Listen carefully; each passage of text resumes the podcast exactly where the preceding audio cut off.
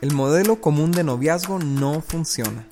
Aproximadamente solo uno de cada cinco noviazgos concluye en matrimonio. Y de esos matrimonios la mitad termina en divorcio y otra parte sobrevive en malas condiciones. Esto le da al modelo comercial de noviazgo un porcentaje de éxito de un 5 a un 10%. Así que es tiempo de un modelo alternativo de noviazgo con mejores resultados. Nosotros somos Dani y Cintia y este es nuestro podcast Noviazgo Alternativo. Hola, soy Denise y estoy batallando con una situación que me avergüenza muchísimo. Hace unos meses conocí a un chico en mi grupo de jóvenes. Un amigo lo invitó y empezó a asistir regularmente. La segunda vez que lo vi, me pidió mi número de WhatsApp y empezamos a platicar. Todo iba muy bien hasta que un día nos quedamos conectados hasta las 3 de la mañana y todo se empezó a intensificar. Empezamos a hacernos preguntas un poco más personales e íntimas. Yo me sentía muy nerviosa, pero al mismo tiempo emocionada, así que seguí el juego hasta que me pidió que le enviara una foto. Le envié una foto con una cara chistosa, y me gustaron mucho sus halagos. Me dijo que era muy divertida y que no era tan sangrona como la mayoría. Me sentí muy bien con eso, así que cuando me pidió que le enviara una foto más sexy, me atreví a hacerlo. Eso, no me habló y jamás regresó al grupo de jóvenes. Ahora yo me siento muy avergonzada, no solamente con él, sino que me siento lo que siento que su amigo que lo había invitado al grupo sabe lo que sucedió. Constantemente estoy luchando con pensamientos de temor y ansiedad porque no sé qué haría si mis amigos se enteraran o mi familia. ¿Te suena conocida esta historia? ¿Te ha sucedido algo similar? ¿Qué límites deberíamos de tener con las conversaciones por mensaje con el sexo opuesto? ¿Has enviado un mensaje que te provoca vergüenza o temor de ser descubierto o descubierta? ¿Cómo podemos regresar a límites una vez que los hemos cruzado? Hola amigos, estamos de nuevo con ustedes. Nos da tanta alegría de volver a estar. Estamos tan agradecidos, no tienen una idea, ¿verdad que sí, Dani? Estamos súper agradecidos con todos ustedes por todo el apoyo que nos han brindado hemos llegado a muchos, muchas personas que tal vez nunca hubieran leído la guía o que hubieran cometido muchos errores por vivir desenfrenados y límites, pero gracias a ti, gracias a cada amigo al que le has mandado este link, al que le has compartido del podcast, de una manera u otra, estamos juntos impactando a nuestra generación para que podamos vivir de una vida alternativa. Así que estoy súper agradecida, yo creo que Dani también, eh, con todos ustedes. Eh, nosotros nos esforzamos por grabar este podcast, pero es eh, no sería nada ese esfuerzo sin todos ustedes, sin la colaboración de todos. Así es, y la verdad es que sentimos que hacemos equipo contigo cuando tú te unes a nosotros y compartes con tus amigos el, el pues todo lo que es el contenido, ¿no? Del podcast. Voy a subir un poquito el micrófono porque... ok, y este, pero fíjate, uh, Cintia, precisamente eso quería como iniciar este tema hablando de esto. Normalmente tú y yo nos enfocamos como en, en prevención eh, ¿Por qué? Pues porque nos tocó ver muchas cosas como líderes de jóvenes, nos tocó a, nosotros cometer errores que quisiéramos prevenir a la siguiente generación que los cometiera. Pero sobre todo hemos visto demasiado dolor, demasiado fracaso, demasiadas lágrimas en la forma convencional en la que se maneja un noviazgo.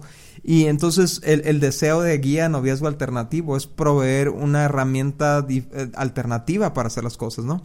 Pero eh, es bien común encontrarnos con gente que lee los conceptos de la guía o escucha los conceptos de la guía y viene culpa a su vida, viene culpa a su corazón porque dice, bueno, eso está muy padre, me gustaría que me lo hubieran ah, dicho antes o haberlo sabido antes, pero ya la regué, ya cometí errores, ya crucé líneas, ya, ya rebasé límites, ahora qué hago? Y más a ratito vamos a, vamos a hablar de eso, ¿no? El, día de hoy. Sí, de hecho, bien padre, Dani, me encantó, me encantó porque subimos una historia a Instagram donde pusimos la historia de la semana pasada, ¿no? Y, y yo les preguntaba como... ¿Qué consejo le darías a esta persona, no? Y todos me escribieron cosas bien padres que yo sé que muchos ya sabían, pero que otros aprendieron en el podcast. Entonces, me, da tanta alegría de ver cómo hay jóvenes sabios eh, que pueden prevenir, pero también hubo personas que nos contestaron en esa encuesta como esa es mi historia. Así muchas personas dijeron, es exactamente lo que me pasó. A veces nosotros, mira, de verdad inventamos las historias, no son historias de nadie, pero nos mandan mensajes como de que es que eso me pasó a mí, o sea, es tan común haber pasado límites, pero algo que queremos sembrar en ti es que sí se puede regresar a los límites, nosotros somos testigos de eso. Y, y antes de pasar a cómo regresar, eh, queremos, queremos que tú hagas, que seas honesto, o sea, que no estés tomando este tema como, ah, yo soy perfecto, yo, yo lo he hecho todo bien, sino que ¿cómo te puedo explicar? Que podamos ah, abrir nuestro corazón con Dios y decir, ok, yo quiero esos límites, yo quiero esos límites de los que están hablando. Hoy vamos, Cintia, antes de entrar a cómo regresar a límites, vamos a ver algunos otros límites más pequeñitos que, que a lo mejor no, no ameritan como para todo un capítulo, pero que son importantes, ¿no? Y uno de ellos es la, la ciberintimidad, ¿no? El, el, el, el de repente tener eh, estos amigos íntimos por, por, redes sociales, por WhatsApp, por, por Instagram, donde tienes conversaciones súper, súper profundas y la verdad es que se siente bien padre, no sé, tener esa transparencia con alguien y luego es como que especialmente alguien del sexo opuesto, como que, ah, no sé, es, es algo padre, ¿no? Es algo interesante, pero es súper peligroso. Puede ser muy emocionante tener ese grado de apertura con alguien y contarle cosas súper, súper secretas. Típico, decimos cosas como, es que esto nadie lo sabe, pero tú me caes súper bien y no sé por qué siento la confianza de decirte esto, ¿no? Y, y. O sea, te, eh, o sea, estableces una intimidad inapropiada, ¿no? Y, y, la verdad es que lo hemos repasado eh, en, en, algunas otras ocasiones en los temas anteriores, ¿no? Pero es muy importante, no crees ciberintimidad, porque quién sabe quién va a leer eso, o quién sabe si esa persona rompe contigo, rompe su amistad, o, o no se da la relación. ¿Y para qué quieres que, que, haya esa información allá afuera, no? Sí, yo creo que sí deberíamos algún día. De hecho, hemos estado platicando de qué se van a de qué se van a tratar las siguientes temporadas, ¿no? Pero es un tema muy importante, sobre todo con los adolescentes. Y, y, yo creo que puede pasarle a cualquier persona que llega a una intimidad en la que expone su integridad, ¿no? Y expone su físico, expone eh, su desnudez incluso. Y, y, y, la cuestión es que, así como el caso de Denise, ¿no? Que es inventado, no vayan a creer que es una persona que se llama Denise, pero si nos quieren mandar sus historias, les prometemos que les cambiamos de nombre. Sería muy padre, ¿no? Pero es, es, impresionante la ansiedad que puede causar a una persona, a un hombre o una mujer, el hecho de, de pensar, dejé, dejé impreso en el Internet una parte de mí, pues. O sea, no es, no es, no es solamente, Dani, el riesgo de, de, exponer tus sentimientos y emociones, sino, sino el hecho de que alguien pueda hacer un uso inadecuado de, ese, de esa intimidad que tú compartiste, pues. O sea, de burla, de, de tantas mujeres o u hombres también, yo creo, que han vivido bullying en sus escuelas, en sus preparatorias, o, estaf o que los han estafado, los han este, extorsionado con tal de no exponerlos, ¿verdad? Pero también eh, tantas historias que hemos escuchado tú y yo de, jóvenes que sus papás encontraron esas, e, esas fotografías o esos mensajes, o sea, de verdad nuestra intimidad no fue creada para vivirla en un mensaje de Messenger o de WhatsApp. O sea, la intimidad física, emocional, eh, de pensamiento, al nivel que Dios la diseñó es para vivirla en un matrimonio. Y tal vez la intimidad de un noviazgo es a, un nivel menos íntimo, pero sí hay una intimidad, pero es en persona, donde no quedan ah, como estragos, donde no quedan evidencias que te puedan, que puedan ser usadas en tu contra, pues, ¿no? Entonces, cuando cuando tú cometes eso, te rebajas a ti mismo o a ti misma, eh, tu valor como ser humano, como mujer u hombre, eh, de alguna manera se ve afectado, Dani porque te sientes eh, esa esa palabra no es una cualquiera, antes se usaba mucho, ahorita ya no se usa así, pero no quiero decirlo como se usa, pero así te sientes, pues, como así decían antes porque era como una persona de que se dedicaba a un trabajo no muy honroso y ustedes ya saben cuál es, ¿no? Y cuando tú expones esa parte que debería ser tan hermoso exponerla, ¿no? A tu esposo o a tu esposa, en un ciberespacio, en una, eh, no, no, sé si está mal decirlo así, pero eh, se siente como que te estás rebajando, como te estoy dando de lo más valioso que yo tengo por un like, por un corazón, por un me gustas o por esa mentira, mira, esa mentira de tú no eres como las demás, o sea, te hace sentir especial, te hace sentir, como tú decías ahorita, lo complemento con esto de que decías de que es, tiene una magia, una, es algo como muy raro, como que te sientes en un otro mundo. y que de alguna manera nos sentimos que si estamos en, en las, en, en, el, en los mensajes, eh, ahí como que podemos ser otra versión de nosotros mismos y hacemos cosas que ni siquiera nos atreveríamos a hacer en persona. Entonces, este límite, yo lo, yo, yo siempre lo hablo con las chavas, Dani, y yo creo que tú también con los hombres, de no pedir cosas, ¿no? De no pedir pruebas, de no sí, me exponer. acuerdo una consejería que, que me tocó dar con una familia, ¿no? Que ella compartió fotos, pues, de ella, ¿no? Y a un, a un chavo ahí de la escuela. Y pues al rato eh, rompieron la relación y el chavo empezó a compartirlas con sus amigos, los amigos con otros amigos y amigas y, y al rato literalmente toda la escuela tenía las fotos de ella desnuda, ¿no? Entonces era, fue tal la vergüenza que ella se quiso suicidar, eh, terminaron por cambiarla de escuela y las fotos alcanzaron a la nueva escuela. O sea, eh, terrible, algo terrible, ¿no? Entonces ella cayó en una depresión, cayó en, no sé, o sea, en, muchos desórdenes emocionales por esa situación y todo por, por no tener límites, ¿no? Entonces, el segundo límite que queríamos platicar el día de hoy es, es, es el límite de no andarle contando a todo el mundo cuando andas quedando con alguien. O sea, es bien emocionante estar quedando con alguien, es bien, es bien emocionante estar comparando ideas con alguien y, encontrar mucha compatibilidad y se gustan y piensan igual en muchas áreas y todo eso. Entonces, ¿qué haces? Vas y le cuentas pues a, tus mejores amigos o mejores amigas, especialmente si son del mismo círculo o, o sea, eh, de repente, o sea, de repente ya, ya, ya lo expusiste en, en Instagram, ya se tomó una foto aquí, acá, en, en, una conversación bien casual en un café o algo. Pero... O suben una foto de su conversación de WhatsApp. Ándale, está pasando eso recientemente. Pues ya tiene bastante ah, tiempo. Pero, pero me risa porque, porque bueno, es que estamos tan felices por lo que está sucediendo, por, por estar encontrando a alguien que parece que, pero, pero no está nada dicho, no está nada confirmado, no está nada concretado. Y cuando hacemos eso, cuando ah, divulgamos a demasiadas personas lo que, lo que está pasando, estamos exponiéndonos a nosotros, estamos poniendo un estrés a esa relación que todavía no existe, una presión, ¿no? Sí. Entonces, ¿quién debe de saber cuando tú estás quedando con alguien? Pues tus papás, ¿no? O sea, obviamente por seguridad, por tu protección debes de decirle, por ejemplo, si eres mujer, sabes que está este chavo, me está pretendiendo. Todavía eh, no es nada serio, ¿no? Como... No es nada serio, es importante que ese chavo vaya y se presente y platique, oye, estamos platicando nada más, o sea, todo tranquilo, paso a paso, ¿no? Pero que sepan quién es y todo. Tus papás tienen que saberlo. Eh, si, si tú vas a un grupo de jóvenes, te sirve mucho que tus líderes, líderes del grupo de jóvenes estén en uh, sean, sean observadores de la dinámica, ¿no? Para ver que nada se salga de control, para cuidarlos en caso de cualquier cosa, ¿no? Pero fuera de eso, eh, no, ten cuidado. Es chisme. Es chisme, exactamente, se presta chisme, ¿no? Y, yo he visto muchas parejas que, que se han comprometido de más y a la hora de la hora no se dieron las cosas y es una vergüenza tener que regresar con la gente a la que le habías dicho, ay, se está armando, se está haciendo la machaca, como decimos en el norte, y este, y no se hizo la machaca. Pues sí, y te, te, duele más, pues es una manera de lastimarte más.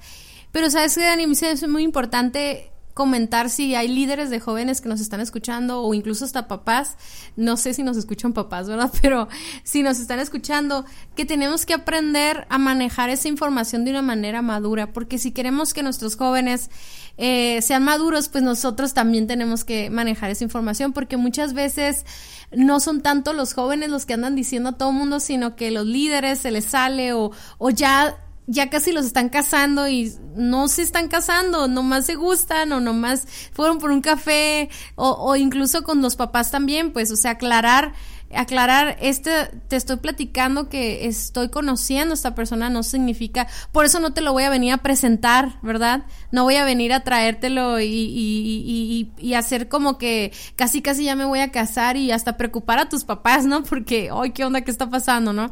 Pero sí, sí, sí, ese punto creo que aparte de que, de que va a cuidar tu corazón, yo creo que también cuida tu reputación. Porque una de las cosas que que sucede mucho en los grupos pequeños, ya sea en el salón de clases o, o, en un grupo de jóvenes, es de que si andas quedando con una persona y luego a los dos meses andas quedando con otra persona, ya te empiezas a ganar un tipo de reputación, ¿no? Sí, tanto los hombres como las mujeres. Ajá, las ¿eh? dos, los dos. Y, y puede ser que cuando llegue la persona indicada, la que verdaderamente te gusta, la que con la que tienes mucha compatibilidad, pues le pueda llegar ese chisme y, y yo sé que pues te debe de conocer, pero, o sea, no hacer caso a esos chismes, pero ¿qué tal si ese chisme evita que te conozca un poco más, ¿no? Entonces tener cuidado con sí, te espantan a la, a la presa. Número tres, evita entrar en contratos civiles con, con una persona, o sea, yo creo que inclusive hasta hasta antes del compromiso, ¿no?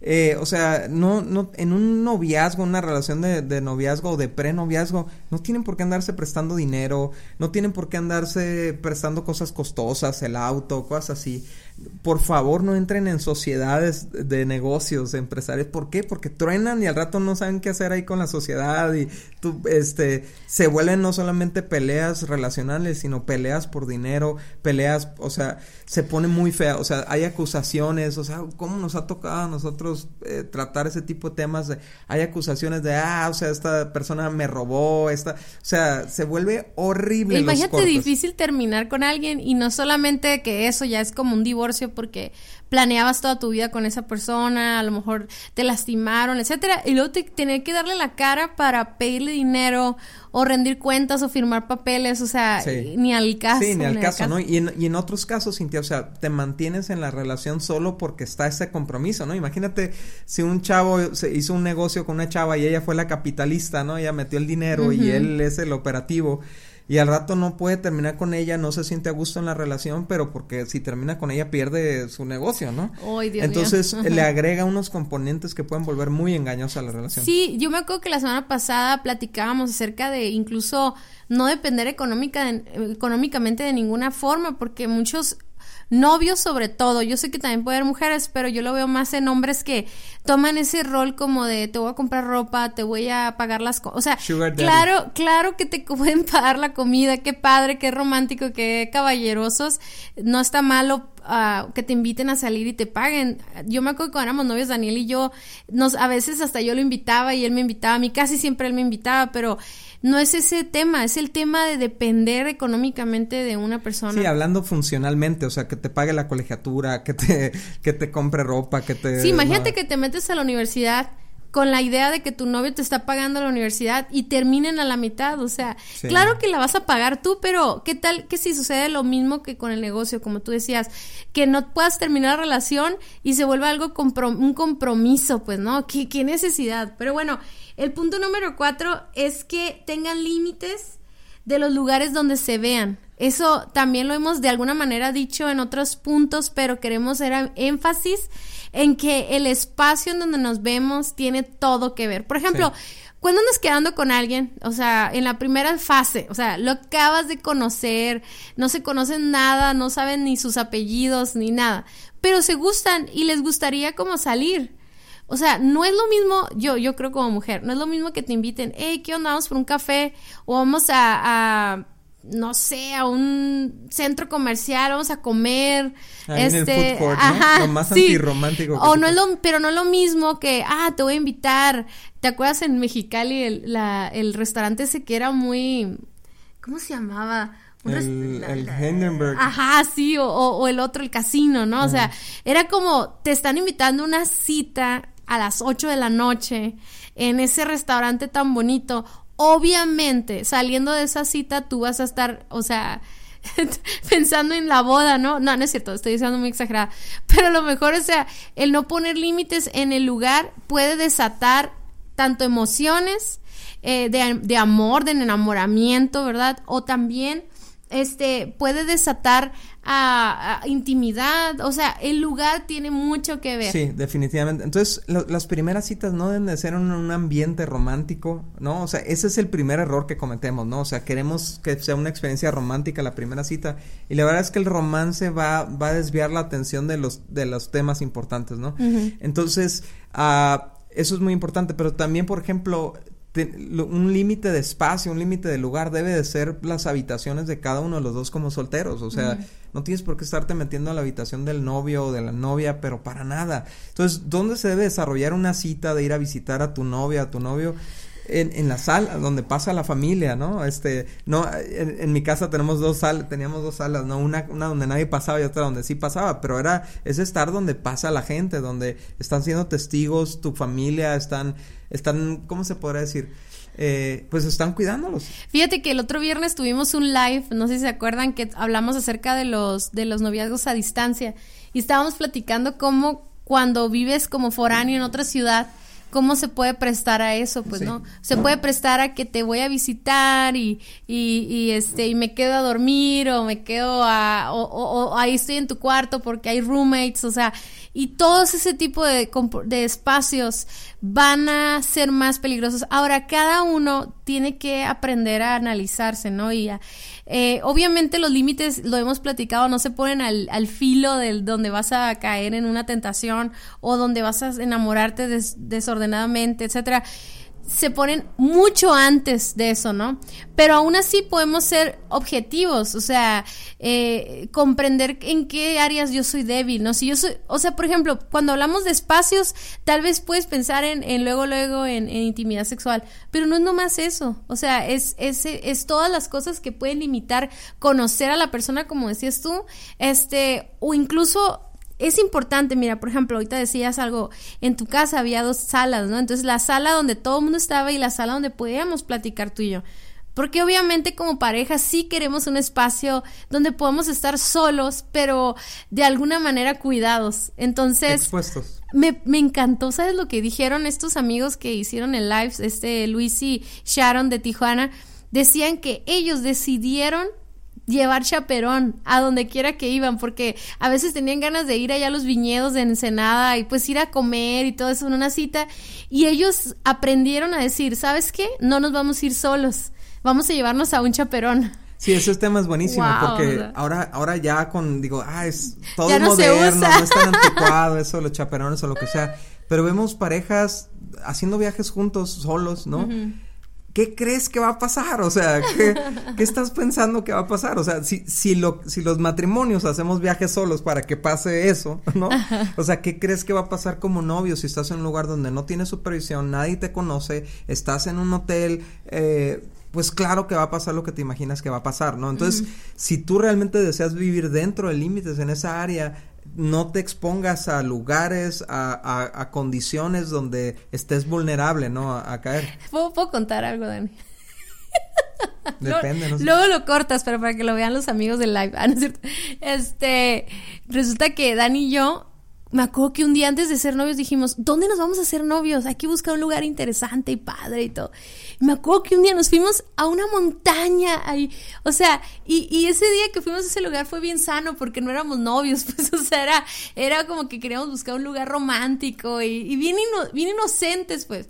Y, y, yo me acuerdo que ese lugar, o sea, estaba alejado de la sociedad, estaba peligroso. Y yo me acuerdo que una vez nos pasó que ahí andábamos escalando la montaña y se nos fue la luz, o sea, y andábamos en la noche todo peligroso y ya pues toda la historia además, ya cuando éramos novios pues, llegamos a ir de, de, vez en cuando a ese lugar, pero, pero la onda es que éramos bien inocentes, pues, o sea, creíamos que no iba a pasar nada, o sea, no nos va a, incluso fíjate, no nada más en que caigas en una tentación, sino no nos va a pasar nada de que ¿qué onda? ¿Qué andas haciendo a esa hora en lugares súper inseguros? Y yo creo que ahí, Dani, bueno, la mujer, si yo le hablo a una mujer, le voy a decir, oye, y respeta, date a respetar, pero también cuida, cuida tu relación si es que amas a esta persona, ¿no?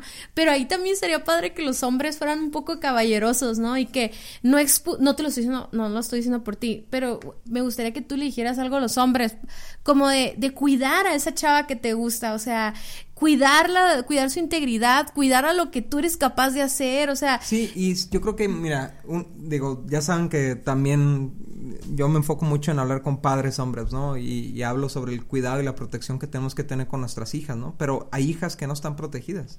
Hay hijas que, que, que no hay un padre que esté vigilando con quién sale la hija, ¿no? Entonces, cuando tú estás andando, cuando tú como hombre andas con una chava así, ¿no? Que no tiene una protección, que no, no son cuidadosos con ella, eh, el cuidadoso debes de ser tú. ¿Cómo? Eh, ella es la hija de alguien, pero la voy a tratar como me gustaría que trataran a mi hija, ¿no? O sea, y no exponerla al lugar. Es que simplemente, por ejemplo, salir a un antro. Yo me acuerdo en, Mexicali pasó que, que, a una chava la mataron en un antro porque había una pelea, pues se pelearon, no sé, creo que la historia contó que como que un arquillo ahí vio que otro tipo estaba viendo a su novia y pues lo agarraba balazos y uno de los balazos tocó a la chava, ¿no? ¿Qué hacía la chava ahí? Pues alguien la llevó, o sea, estaba expuesta en un, en un lugar que era peligroso, pues, ¿no? Entonces, muchas veces con, con tal de, de vivir aventuras en el noviazgo, eh, nos exponemos, ¿no? Y, y, bueno, antes de que, de que se nos vaya todo el tiempo, porque ya, ya casi se, se nos va el tiempo, es importante hablar sobre cómo regresar a una vida de límites. Cintia, la verdad es que cuando traspasamos límites, es más probable que traspasemos el siguiente. O sea, cruzar un límite implica que probablemente vamos a cruzar el siguiente y el siguiente y el siguiente y cada vez nos hundimos más, cada vez hacemos cosas más vergonzosas, terminamos haciendo lo que dijimos que nunca íbamos a hacer, ¿no? Eh, nos confiamos, ¿no? Entonces, y la, la, pregunta que mucha gente nos hace, muchos jóvenes nos hacen es, ok, estoy escuchando lo que nos dicen, estoy fracasando en esa área, pero ¿cómo le hago para regresar? Y, y, yo creo que algo que podemos aprender en la Biblia es que la, eh, regresar es lo que es la definición de arrepentimiento, ¿no? O sea, el, el entender que todos podemos voltear. Cambiar de dirección. Cambiar de dirección. Girar y caminar en sentido contrario, ¿no? Entonces, eh, te queremos dar algunos pasos para, para regresar, si has, si has cruzado límites. Fíjate, ¿no? lo primero que tiene, eh, es importante que entendamos que el arrepentimiento no es no es este culpa, no es este, um, ¿cómo se dice? Como, como un deseo de hacer las cosas bien. Arrepentimiento es un cambio en tu mente. Todo sucede en tu mente y, y el primer punto tiene que ver con nuestra mente, Dani, y es, es el entendimiento de nuestra identidad y la identidad de Dios.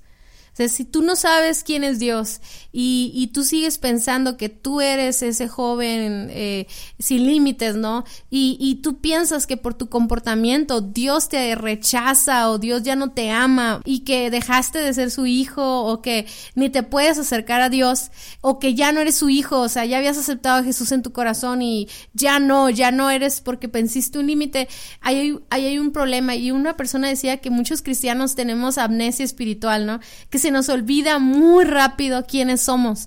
Y lo que el encargado de eso es Satanás. O sea, Satanás, cuando tú vences un límite, él es el que está atrás de ti diciéndote, mira, mira lo que hiciste, mira, eres, ahora eres esta o eres esto, y te empieza a poner eh, otros nombres, pero aparte le pone, te empieza a decir cosas como Dios ya no te ama. Y eso tiene que ver todo con quién es Dios. Dios es un Dios eterno, nunca cambia, su amor es inagotable. Entonces, ah, tienes que, el primer paso es recordar, para mí, como dice Daniel, es el arrepentimiento y el regresar a, no por tus fuerzas, no por quién, e, lo que tú hayas hecho, sino por quién es Dios y quién eres tú por Él, ¿no? Por Jesucristo. A mí me encanta cuando David, digo, no me encanta que cruzó límites con Betsabe, pero me encanta ver cuando él fue confrontado por Natán eh, va con Dios y escribe lo que hoy conocemos como el Salmo 51 y lo primero que dice es por tu gran amor Dios, por tu misericordia, ten compasión de mí. Uh -huh. Entonces no le está diciendo, mira Señor, voy a hacer obras buenas y mira, con esto voy a borrarlo, ya no lo voy a hacer, o sea, no empezó por ahí,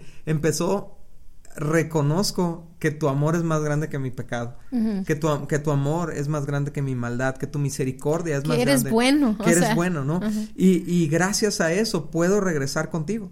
Uh -huh. Y eso es lo que jóvenes tienen que entender, que, que, sienten que no pueden regresar a Dios porque Dios los está esperando con un bat, o, los, o, o les va a dar la espalda cuando regresen, o los va a despreciar, o, y, y, tú tienes que entender algo, el amor de Dios te está esperando, ¿no? Fíjate, Dios ya sabía que ibas a vencer esos límites, fíjate, y por eso tal vez hasta te, hasta te llegaban pláticas y te llegaban Estorbos. consejos, pero aún así tú, tú decidiste, ¿no?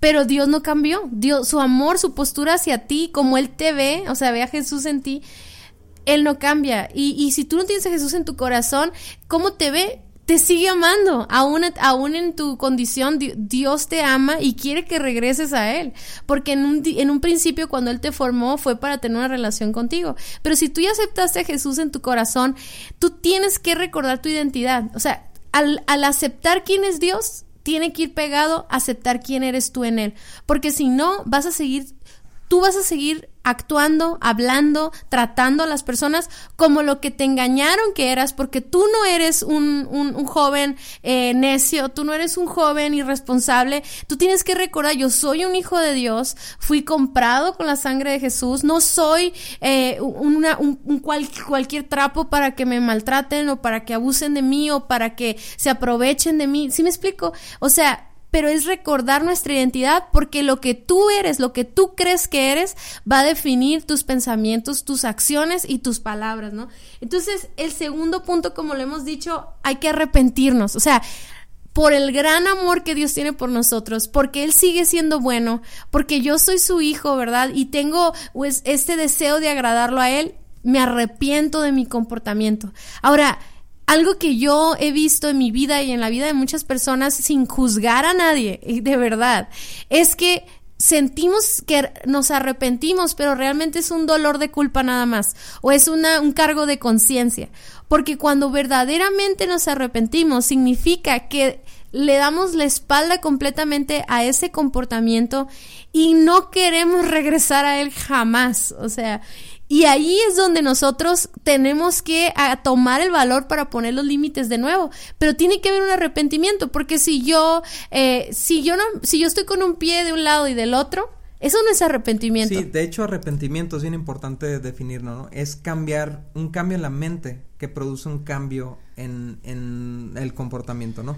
¿Y cuál es el cambio de mente? Dejar de ver las cosas como yo las veo, dejar de justificarme, dejar, dejar de decir, bueno, es que así somos los hombres, así nos hizo Dios, o bueno, es que Dios me perdona, bueno, es que, no, no, no, no, y empezar a ver lo que estoy haciendo como Dios lo ve realmente. Y es ahí cuando, o sea, me encanta como David le dice a Dios en ese salmo, dice, reconozco que tu juicio contra mí es justo. O sea, no me el, estás el, que tiene la verdad eres tú. O sea, yo soy el que estoy falsificando los, las evidencias para salirme con la mía, pero tú eres un Dios verdadero, tú eres un Dios justo. Y, y, y, y esta confrontación que, que, a lo mejor tú estás recibiendo ahorita que estás escuchando este mensaje es, es, es, la palabra de Dios. O sea, entonces no, la palabra de Dios no se va a acomodar a ti. Tú te tienes que acomodar a la palabra de Dios y eso te va a llevar al arrepentimiento. Y es importante, amigos, que entendamos que arrepentimiento nos va a doler, o sea, va a haber un dolor, va a haber un dolorzote en nuestro corazón, pero es un dolor que está sanando, pues, es un dolor que está cambiándonos, el, el, el, el sentirnos mal y llorar y, ah, ya no lo vamos a volver a hacer,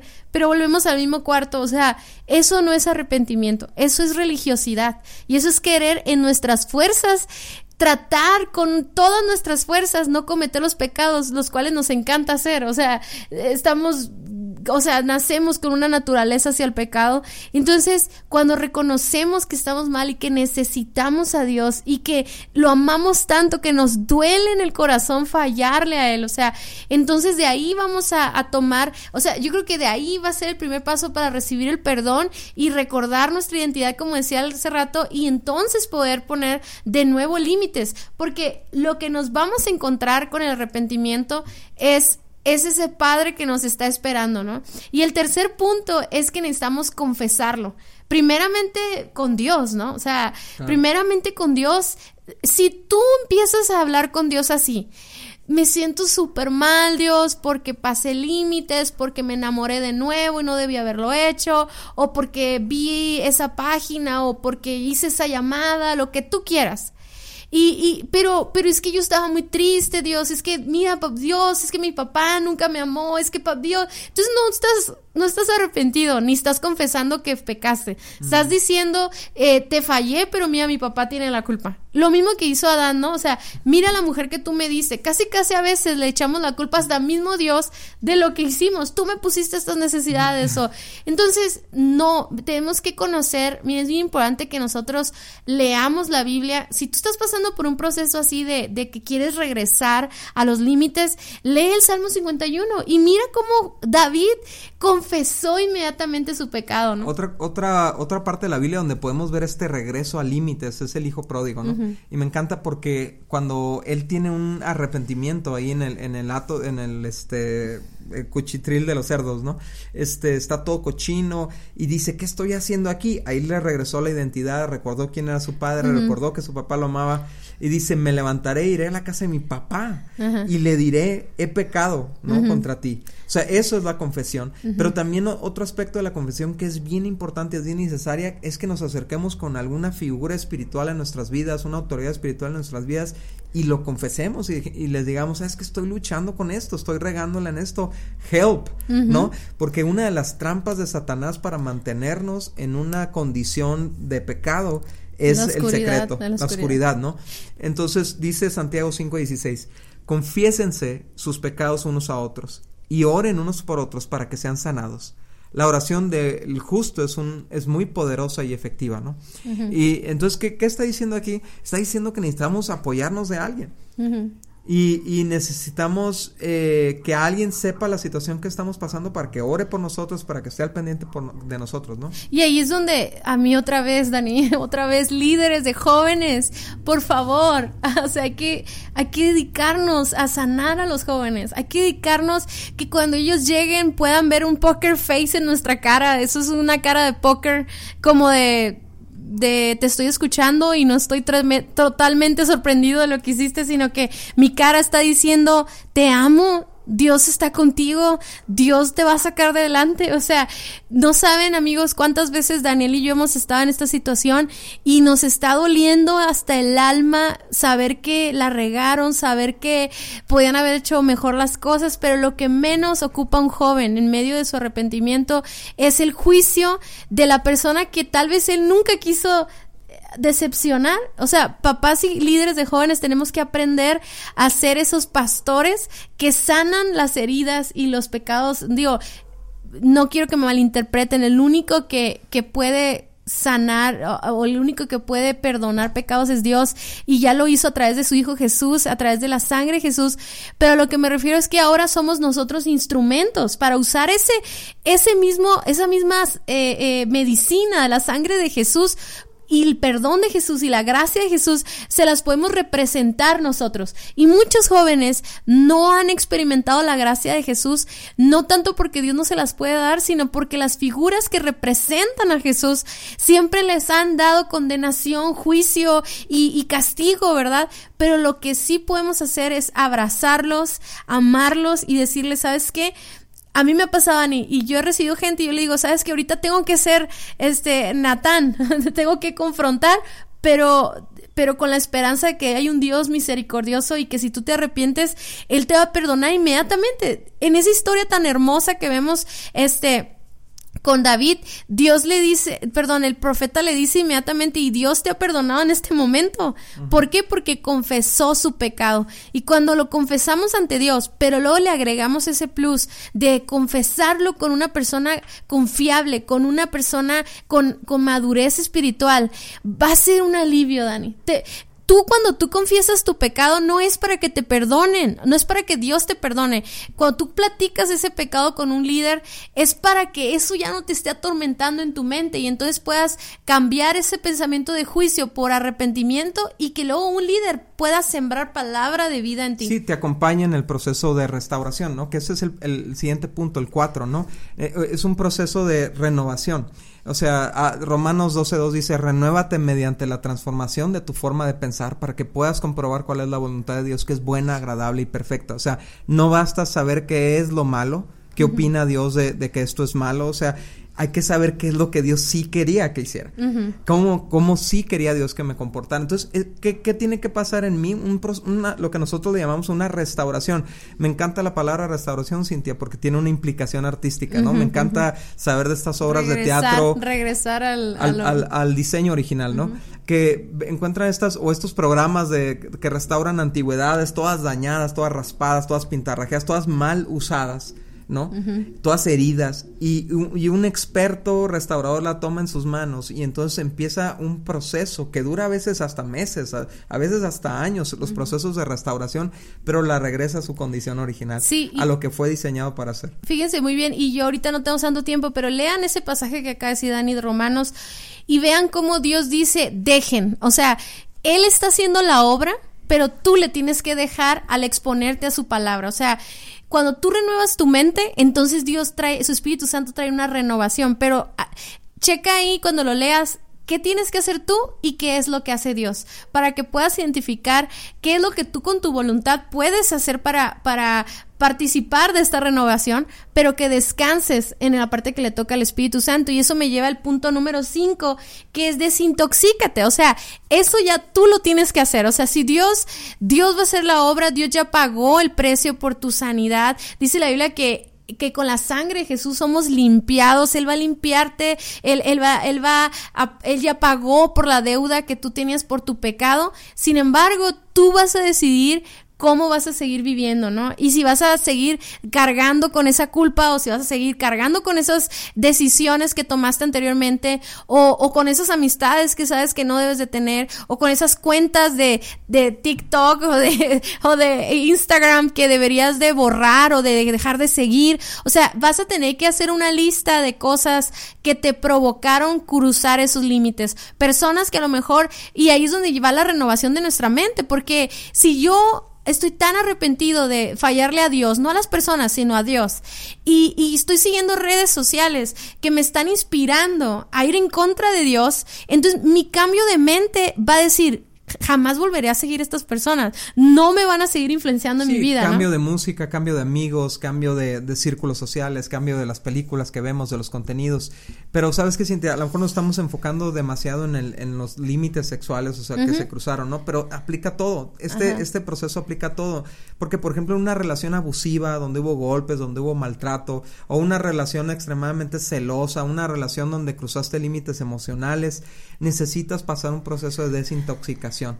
O sea, necesitas romper esos lazos que se hicieron y que no y que no se podían soltar, ¿no? Entonces, ¿cómo se hace? Eh, eh, detox. Detox, o sea, romper, romper, cortar, eh, bloquear, este, cambiarte un rato de, a veces hasta de ciudad es necesario, irte un año de o un mes de intercambio. Cambiar de teléfono, cómprate uno chiquito así un teléfono. Este, bloquea WhatsApp, no estés viendo la página de Facebook. No estés escuchando a Paquita la del barrio. ok, y número seis. es cierto. Eh, rodéate un círculo de apoyo. O sea, ten, ten, gente cercana a tu vida que sea un círculo de apoyo para ti, pero que te lleve a lo bueno, no a lo malo. O sea, no, no la amiga que te va a dar el consejo que tú quieres escuchar, sino la amiga que te va a decir, no amiga, no te voy a permitir que regreses con ese cuate, ¿no? Si, si eh, lo amerita, ¿no? Este, eh, eh, la, la, las personas que van a estar fortaleciéndote en tiempos difíciles, a las que les puedes escribir, decirle, ora por mí porque tengo ganas de escribirle a este cuate o, o esta chava, tengo ganas de tener un, un, encontronazo con ella o con él y que te digan, ahorita voy por ti, vámonos a tomar un café y para que se te olvide. O sea, no puedes solo. Olvídate de eso, ¿no? Y, y, punto número siete, ya para terminar. Eh, recuerda que Dios es el único que tiene la capacidad para restaurarte completamente, al grado de dejarte como nuevo. Porque sabes que, Cintia, muchas veces en esta calidad de, de sentirnos como usados, como ya estoy usado, entonces nos malbaratamos. Es fácil caer en otra relación, relación tóxica, es, es fácil volver a ceder con otra persona en intimidad sexual, es fácil uh, hundirte de nuevo porque te sientes basura, entonces actúas como si fueras basura. Pero cuando entiendes que aquel que está en Cristo es nueva criatura, todas las cosas viejas pasaron y todo ha sido nuevo. Entonces trátate como nuevo. Tienes derecho, una vez restaurado por Dios, tienes derecho a un matrimonio de blanco. Tienes derecho a buscar una pareja limpia, una pareja honrosa, una pareja que en vez de ser destructiva, y corrupta y, e inmoral, sea una pareja que, que te vivifique espiritualmente, que sea sana, que sea, no sé. Que te ame por el valor que Dios ve en ti. O sea, que no es que uno puede sentirse así, ¿no? Uno puede sentirse renovado, pero puede haber personas que ya no te califiquen de esa manera y pues, ¿qué estás haciendo con esa persona? O sea, todos hemos cometido errores, todos hemos pasado límites, pero todos hemos tenido la oportunidad de regresar de nuevo por la gracia de Dios, por su amor inagotable.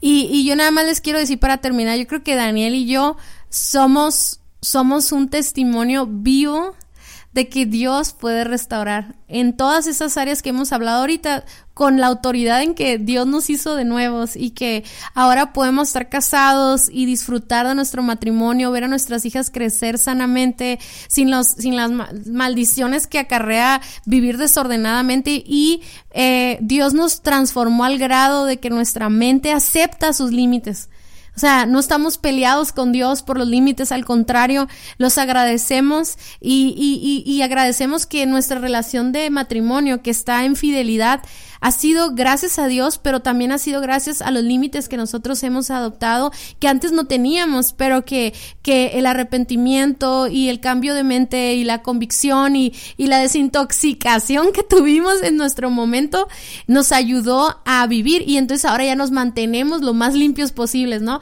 Eh, cuidamos lo que vemos en la tele, cuidamos lo que hablamos con otras personas, nos cuidamos mutuamente, este, cuidamos nuestro corazón, etcétera la verdad es de que si les decimos esto es porque hemos descubierto que Dios, yo como mujer, y yo no sé si tú quisieras decir algo, Ani, pero yo como mujer entiendo cómo se siente una mujer asqueada a lo mejor o que se ve al espejo y, y se siente indigna. Pero yo me acuerdo el día en que yo me volteé a ver un espejo y me vi valiosa y me vi hermosa como Dios me ve. Y fue el día, uno de los días, uno de los días más importantes y felices que yo he tenido en mi vida. Sí, Cintia, yo, yo pienso que vivir en la calle, por así decirlo, vivir fuera de la casa del Padre, eh, te em, empieza a distorsionar cómo te ves tú, tu identidad, tu valor vivir sin límites, pues, ¿no? Vivir así como, pues, lo que quiero hago y, y terminas... Lo que sientes, ¿no? Terminas en la basura, terminas con los cerdos y terminas actuando como cerdo, ¿no? O sea, eh, identificándote con los cerdos y cuando, cuando te acuerdas, puedo regresar a la casa de mi padre y ahí en la casa de mi padre hasta los siervos viven mejor que yo, ¿no? Y regresas a la casa del padre y hay unos brazos esperándote y, y el, que, el hijo pródigo quería regresar como empleado, pero el papá le recordó, tú eres mi hijo ahí te va mi anillo, ahí te va mi ropa, ahí te va las llaves de la casa, eres mi hijo, ¿no? Sí, y la intención de hacer este podcast de límites, Dani, yo creo que este, este es el final perfecto porque no se trata de que por tus límites, o sea, por tus fuerzas, o sea, pero en los límites es, es un fruto.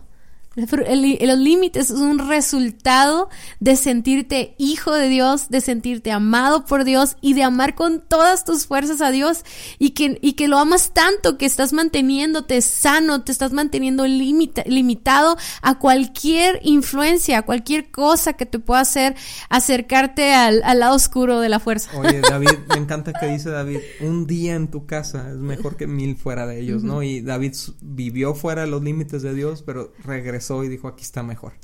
Entonces amigos, hemos terminado con el tema de límites. Ah, nos tomamos muchísimo más tiempo de lo normal, pero creemos que es importante este tema que no lo podemos ver a la ligera y eh, nos vemos la próxima semana. Muchas gracias por haber escuchado nuestro podcast. Para nosotros es muy importante escuchar tus comentarios y dudas. Te invitamos a conectarte a través de nuestro Facebook e Instagram Guía de Noviazgo Alternativo nuestra página vivoalternativo.com. Si el tema de hoy fue de ayuda para ti, compártelo con todos tus amigos. Hasta la próxima.